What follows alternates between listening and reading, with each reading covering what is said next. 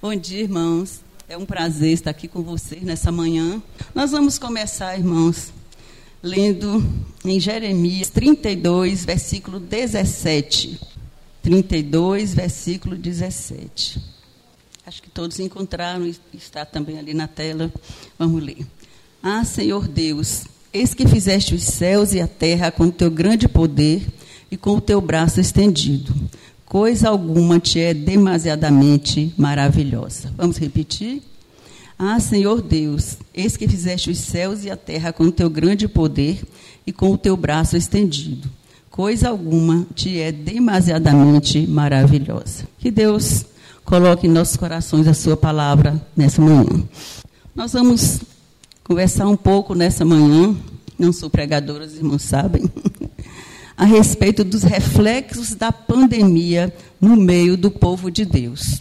Deus colocou esse tema na minha mente, no meu coração. Eu acho que ele tem alguma coisa a nos falar sobre isso nessa manhã. Reflexos da pandemia no meio do povo de Deus. Primeiro, eu quero dizer que essa não é a primeira pandemia que a humanidade enfrenta. Não é isso? Nós já tivemos muitas outras há muito tempo atrás. E elas continuam. De vez em quando aparece uma. E nós entendemos que a nossa vida não está em nossas mãos. É isso? Mas vamos citar algumas delas aqui. A gripe espanhola, nós acho que não, não passamos por ela, aconteceu em vários países de 1818 a 1920. Bem antiga, não é isso? Causada por uma variação do vírus influenza matou mais de 50 milhões de pessoas no mundo, sendo mais de 30 mil só no Brasil. Isso, naquela época, muito tempo atrás, representa muita gente. Isso, essa foi a gripe espanhola. Tivemos a peste bubônica, ou peste negra, que também em, entre 1343 e 1353 durante a Idade Média, bem antiga também. Estima-se que um terço da população europeia tenha morrido da peste bubônica. A doença é causada pela bactéria chamada Yersinia pestis, que eu não conhecia, né? Apenas pesquisei para saber. E se disseminou pelo contato com pulgas e roedores infectados. Tá? Agora, mais do nosso tempo. Varíola.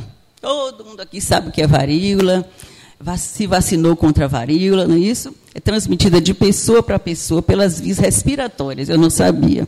Apresentou diversos surtos ao longo da história e foi erradicada a partir de 1980 por uma forte campanha de vacinação. O tifo, todas essas são pandemias ou epidemias. Com um contexto parecido com a peste bubônica, o tifo matou mais de 3 milhões de pessoas após a Primeira Guerra Mundial.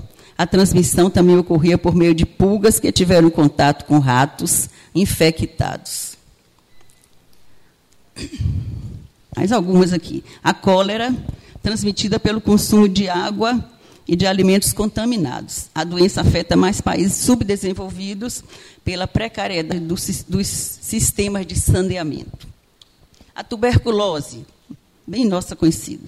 O surto de tuberculose durou 100 anos, de 1850 a 1950. Hoje, apesar da doença ser considerada controlada, ela ainda afeta regiões mais pobres do planeta. Só passou a ser tratada após a descoberta da penicilina por Alexander Fleming, em 1928. O HIV, muito nossa conhecida, né? Com o início do surto na década de 1980, a AIDS, sigla em inglês para Síndrome da Imunodeficiência Adquirida, é causada pelo vírus HIV. Estima-se que mais de 20 milhões de pessoas morreram por complicações da doença. Muito bem, são algumas das pandemias, podem ter acontecido outras, mas essas já dão para a gente perceber que nós estamos expostos a todo tipo de coisa nesse, nesse mundo, inclusive a doenças. Não é isso? A pandemia chegou. Nós não sabemos quando vai acabar, mas podemos aprender algumas lições com ela. É isso? E é sobre isso que nós vamos refletir nessa manhã. Será que Deus tem algum propósito ao permitir que essa pandemia alcance o mundo inteiro e durante um tempo já prolongado, vamos ver. Primeiro, nós aprendemos que Deus domina sobre a terra e sobre tudo o que nela há. Deus é o Senhor do universo, foi Ele que criou este mundo, Ele tem seus planos, seus projetos, e nós estamos aqui sujeitos a muita coisa, não é isso? Mas a primeira lição que eu aprendo, e que os irmãos também aprendem, é que Deus domina sobre a terra e tudo que nela há. Em Gênesis 1:1, nós lemos o seguinte, versículo muito conhecido, né, o primeiro da Bíblia, no princípio que criou Deus os céus e a terra. A ciência hoje quer negar isso, muitos cientistas também não acreditam, mas a Bíblia deixa muito claro. No princípio criou Deus os céus e a terra. Nós, como cristãos, sabemos que isso é uma verdade, né? e nós confiamos nessa verdade. Em Salmo 103, 19, nós não vamos é, esperar os irmãos encontrarem, eu acho que está sendo colocado aí na tela, né? Salmo 103, 19, nós lemos: Nos céus estabeleceu o Senhor o seu trono, e o seu reino domina sobre tudo. O reino de Deus domina sobre tudo. Creiam os homens ou não. Isso não tem a menor importância. Né? O reino de Deus domina sobre tudo. Jeremias nós lemos. Vamos ler. Filipenses 3:20. Pois a nossa pátria está nos céus, de onde também aguardamos o Senhor Jesus, o qual transformará o nosso corpo de humilhação para ser igual ao corpo da sua glória, segundo a eficácia do poder que ele tem de até subordinar a si todas as coisas. Haverá um dia quando todas as coisas serão subordinadas ao Senhor Jesus. E nós aguardamos esse dia pela fé que temos nele. Apocalipse 1, 8. Eu sou o Alfa, Ômega, o princípio e o fim. Aquele que é, que era e que há de vir, diz o Todo-Poderoso. Então, a primeira lição que eu tiro da pandemia é que o universo pertence ao Senhor, nós todos pertencemos a Ele, creiamos ou não, isso é verdade, e Deus vai continuar dominando este universo e os seus planos serão cumpridos, creiam os homens ou não. Certo, irmãos? Mas há outras lições que a gente também poderá aprender através dessa pandemia que tanto tem nos desassossegado, né? tanto tem tirado a nossa paciência, porque não termina logo, e a gente fica ansiosa para que termine e as coisas voltem ao normal. Mas Deus tem seus sobre esse universo que Ele criou. A segunda lição que eu aprendi também. Estamos diante de um vírus letal que mata para valer. Né? Já matou muita gente, continua matando. Esse vírus revela a nossa fragilidade, a limitação da ciência, que até agora não conseguiu uma vacina completamente eficaz, né? E olha que a ciência está tentando há bastante tempo, mas a ciência tem os seus limites, não é isso? Quem não tem limites é Deus. Mas a ciência tem os seus limites e vai continuar tendo, né, irmãos? E vai continuar tendo. Então, estamos diante de um vírus que revela a nossa fragilidade, a limitação da ciência, a incerteza quanto ao que vem daqui para frente. Quem é que sabe o que vem daqui para frente? Quanto tempo ainda vai durar essa doença? Né? Quantas pessoas ainda vão morrer? No Brasil, as taxas de mortalidade têm, têm, diminuído bastante, graças a Deus por isso, mas nós não podemos ainda comemorar, porque em alguns outros países, né, na Europa e talvez na África, está havendo um segundo surto da doença. E voltou tudo outra vez, as mesmas restrições, não é? E a coisa está ficando feia em alguns países da Europa. E a Europa é um continente muito desenvolvido, né? Muito, muito, muito. Mas não é o, o desenvolvimento humano que vai mudar os planos de Deus. Né? Isso está ficando muito claro, irmãos, para nós cristãos e talvez para os, não, aos, não, para os não cristãos também, não é isso? Está ficando muito claro que o homem não tem poder sobre muitas coisas e que o poder pertence a Deus. Isso é isso que a palavra de Deus diz. O poder pertence a Deus. Creiamos ou não, essa é uma grande verdade. Mais uma lição que eu tirei sobre essa pandemia que os irmãos talvez aprendam também. Durante a pandemia, nós ficamos mais tempo em casa, ou não foi? Ficamos mais tempo em casa. Né? Eu gosto muito de ficar em casa, para mim não foi problema algum. Mas tem gente que detesta ficar em casa, mas teve que ficar. Foi obrigado a ficar em casa. Porque senão aconteceria coisa pior, né? Seria infectado e a coisa ficaria preta. Então, as pessoas foram obrigadas a ficar mais tempo em casa. Até porque muitas, muitas repartições públicas e outras tiveram que parar suas atividades, né? E as pessoas tiveram que ficar em suas casas. Isso foi ruim para alguns, mas para outros foi bom. Por que foi bom? Quando a gente fica mais em casa, a gente tem mais tempo para orar. A gente tem mais tempo para ler a Bíblia. A gente tem mais tempo para ficar em contato com os nossos familiares, com as crianças, esposo e esposa, e assim por diante. E isso aconteceu, irmãos. Talvez não tenha acontecido quanto deveria, mas aconteceu. Muitos pais se aproximaram mais dos seus filhos, conversaram com eles, oraram com eles. Né? Muitas crianças ficando mais tempo em casa, né, também se aproximaram mais dos seus pais, brincaram juntos. Então, essa foi uma, uma consequência muito boa desse, dessa infecção letal causada pelo vírus, coronavírus. Não é isso? Nós aproveitamos esse tempo em casa para ficar mais juntos, para orar, para conversar com os nossos filhos, né? conhecer os seus problemas, orar por eles e com eles. E quem aproveitou essa oportunidade ganhou muito, ganhou muito. As crianças ganharam, muitas crianças quase nem viam seus pais, porque não havia tempo. Os pais corriam de um lado para o outro o tempo todo, mas nesse tempo eles foram obrigados a parar e a ter mais tempo para ficar com seus filhos. E isso foi muito bom. E não somente da família, mas de outras pessoas, né? Que talvez morassem em casa ou próximas e pudessem se aproximar. Foi uma das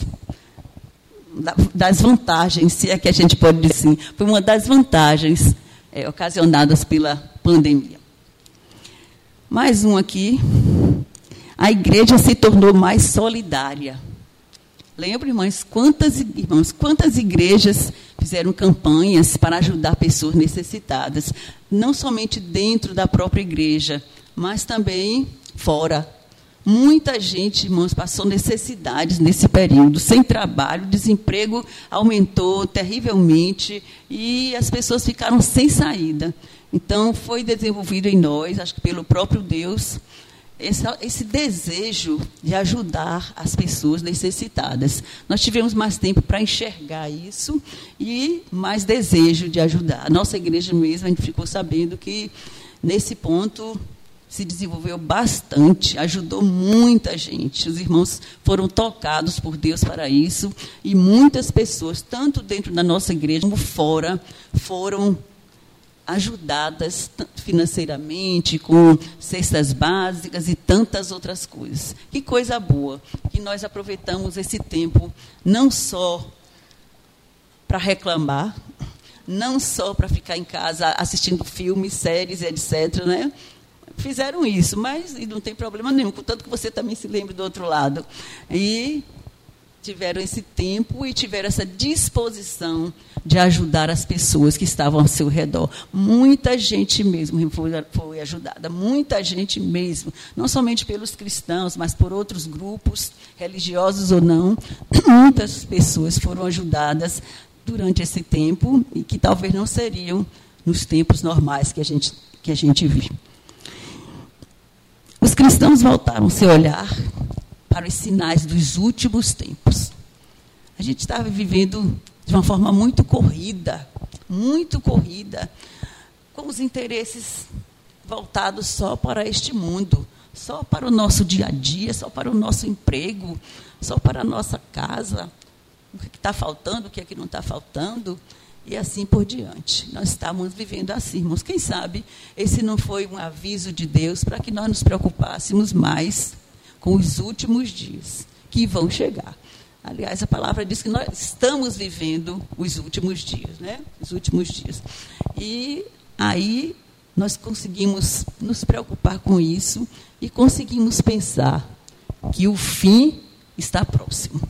Que o fim está próximo. E deixar mais de lado as coisas passageiras deste mundo. Há pessoas, até cristãos mesmo, que se preocupam muito com isso, com as coisas desse mundo. O que é que eu, eu preciso comprar isso, eu preciso comprar aquilo, o tempo vai passando e a pessoa não sabe para onde correr, porque precisa de muita coisa, e o tempo vai passando e ninguém pensa que o fim virá, mas o fim virá. Jesus disse isso, que ele vai, vem buscar a sua igreja. E nós precisamos pensar nisso, irmãos. Isso é muito importante para o cristão isso é a coisa mais importante. Jesus virá, ele virá buscar a sua igreja. Estamos preparados para essa volta do Senhor Jesus? Precisamos pensar a respeito disso. Além disso, os nossos pastores, os nossos líderes, de um modo geral, não estão dando muita importância a isso. Sobre que muitos pastores e líderes falam hoje? Os irmãos poderiam responder não somente através da televisão, mas em nossas igrejas também. Sobre que eles estão falando? Quais são os sermões que a gente ouve na televisão e em outros lugares? Eu confesso aos irmãos que eu já não quero mais ouvir, porque o que a gente ouve pela televisão não edifica muito a igreja de Jesus. Sobre que esses pastores estão falando? Sobre que? Venha para minha igreja, essa palavra minha, esse pronome possessivo minha é muito importante. Venha para minha igreja. E aqui você vai receber bênçãos. Aqui você vai progredir financeiramente como nunca progrediu. Aqui você vai se livrar de doenças. Você vai parar de sofrer. Essa é a mensagem que muitas igrejas evangélicas não estou me referindo a outros grupos, que muitas igrejas evangélicas pregam hoje. Venha para a minha igreja, as outras não servem, venha para a minha igreja e aqui você vai ter todo tipo de bênçãos. Nessas igrejas ninguém adoece, ninguém morre. Às vezes eu fico pensando, o que é que eles fazem quando morre alguém na igreja? Que tipo de mensagem eles pregam? Porque nunca acontece isso. Quando alguém está muito doente, a pessoa tem um câncer, uma doença incurável, e vai piorando a cada dia, o que é que esses pastores dizem? Que tipo de conforto essas pessoas recebem dos seus líderes? Eu fico pensando, irmãos, a respeito disso. Não, não tive ainda resposta. Se os irmãos tiverem, por favor, passem para mim. Mas é essa mensagem que está sendo pregada em nossos dias por muitos dos nossos líderes evangélicos eu realmente não perco mais meu tempo é, assistindo esse tipo de mensagens. Não sei se os irmãos me condenam por isso, mas realmente eu não tenho mais preparo para assistir esse tipo de mensagem. E por isso os cristãos estão ficando despreparados para enfrentar esses problemas, não é? Quando, e quando morre alguém, o que é que fazem? E quando alguém está doente, à beira da morte, o que é que dizem? E quando alguém teve um problema financeiro muito grande, está difícil de vencer aquilo ali, está passando necessidade, o que é que dizem? Que tipo de conforto essas pessoas têm recebido dos seus líderes? Fica a pergunta para que os irmãos pensem a respeito disso. Nossos pastores precisam, pastores e líderes, precisam deixar claro que a porta de entrada para a igreja de Jesus, alguém sabe o que é? É o arrependimento. Essa é mais uma lição que eu aprendi durante esse período.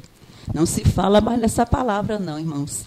A palavra arrependimento caiu da moda.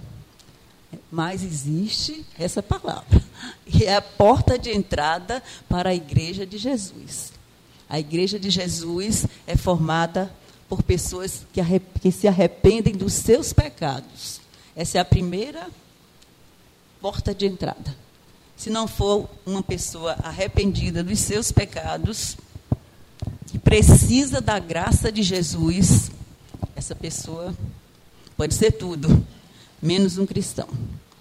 Ela pode entrar na igreja, ela pode cantar, ela pode participar de várias programações, mas ela precisa se arrepender, senão nada feito. Né? O que é que Jesus disse? Arrepender. Aliás, o que é que João disse? Arrependei-vos. Como é? Arrependei-vos, crede do Evangelho. Primeiro, arrependimento primeiro arrependimento. Sem isso, irmãos, nada feito. Ou a gente se arrepende, ou a gente não entra pela porta na igreja de Jesus. Os membros da igreja devem se arrepender profundamente dos seus pecados e buscar força no Senhor para viver uma vida santa. A gente não fala mais sobre isso, irmãos. A gente não fala mais sobre isso. Infelizmente, não é isso? A igreja de Jesus se afastou da pregação da vitória sobre o pecado e agora fala sobre a vitória através de uma boa situação financeira, porque precisa ter tudo, né? E assim por diante. Mas a vitória maior é a vitória sobre o pecado. Precisamos voltar à palavra, porque é ela que nos sustenta nos tempos difíceis da vida que vem para todos nós e nos dá poder para esperar o agir de Deus. Todos nós passamos, passamos por tempos difíceis e precisamos do agir de Deus em nossas vidas. Mas para isso, você precisa se arrepender. Você precisa ser um membro da igreja de Jesus, não um membro desta ou daquela igreja. Os nossos líderes precisam ser pessoas que realmente tiveram encontro com Deus e que pregam essa mensagem para a igreja de Jesus. Nossas igrejas não precisam, irmãos, de igrejas de templos lindos, maravilhosos, que chamam a atenção. Não precisamos disso. Se pudermos ter, tudo bem, mas não é a coisa principal. Nossas igrejas não precisam de líderes muito preparados, conhecidos no país todo pelo seu preparo, também não precisamos disso. Mas precisamos de líderes comprometidos com a palavra de Deus, comprometidos com o que a palavra de Deus ensina para cada um de nós. E nós estamos vendo que isso está diminuindo a cada dia, né? Cada dia. O cristão abençoado é qual é o cristão abençoado para a maioria das pessoas? Aquele que tem oh, sucesso financeiro, aquele que mora numa casa linda, aquele que nunca adoece, aquele que tem o carro do ano, eu, como não conheço carro nenhum, gosto muito do meu carro. E por, por mim ele está ótimo. Enquanto ele durar, não penso em outro de jeito nenhum. Mas há pessoas que se importam muito com isso. Se o carro passar mais de um ano, de dois anos, já está fora de moda, não serve mais. Então, nós, nossos valores, irmãos, estão sendo mudados, infelizmente. Mas é tempo de voltar à palavra. Isso é tempo de voltar à palavra.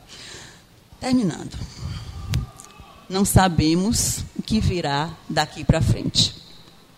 Quem sabe? Nós não sabemos.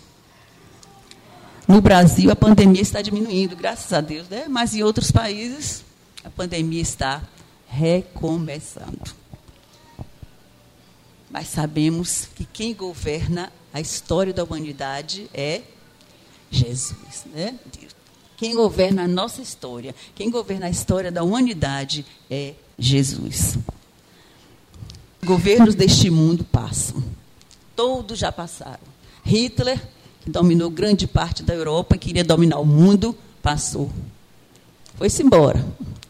E tantos outros. Mussolini passou. Todos os líderes totalitários, né? Todos passaram, todos foram embora. E quantos surgirem, passarão. Ninguém vai ficar aqui para sempre. Mas o Senhor Jesus não vai passar.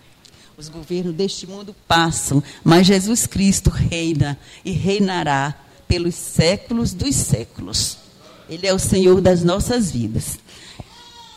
E que nesses dias difíceis que nós estamos passando, Quando nós não vemos muitas soluções, pelo menos a curto prazo, que nestes dias difíceis, a nossa fé nos sustente. A nossa fé é para isso que, que serve a nossa fé. Que nesses dias difíceis a nossa fé nos sustente, que o Senhor nos aquiete e que Ele nos dê a sua paz. Amém. Que Deus nos abençoe, irmãos.